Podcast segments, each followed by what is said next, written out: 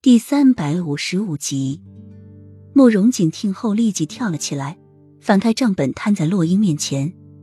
怎么可能？你别骗我了！这上面记载的清清楚楚，每个月要领用的银两都要进过我的手。这是你上个月领的银两，还有皇上赏赐给太子宫的东西。洛英看着上面的记载，简直不敢相信自己看到的。他每月从太监手中拿到的。都没有这上面的十分之一，我没有骗你，每月真的只发给我们一千两。至于皇上赏赐的东西，的确一分不少。慕容锦看洛英不像是骗他的样子，不由也产生疑惑了。这俸禄是由皇后管理分派给各宫的，难道这其中出了什么问题？那些钱都给皇后拿去了？慕容锦有丝不相信，皇后深得皇上的宠爱，根本不会缺钱。他干嘛要私扣各宫的钱财呢？完全没有道理啊！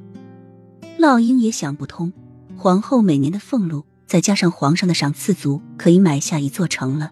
他为什么要这么做？难道是手下人做的？那就更不可能了。就算是再大的胆子，也不敢贪到太子宫来啊！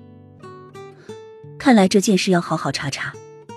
洛英说着，慕容锦也点头。这件事我会留心，也不知这皇后私自克扣了多少宫里的每月俸禄，又克扣了多久？洛英眯着眼睛，想破了脑袋也想不明白皇后要这些钱做什么用。她就算是收买奴才，也用不着那么多的钱。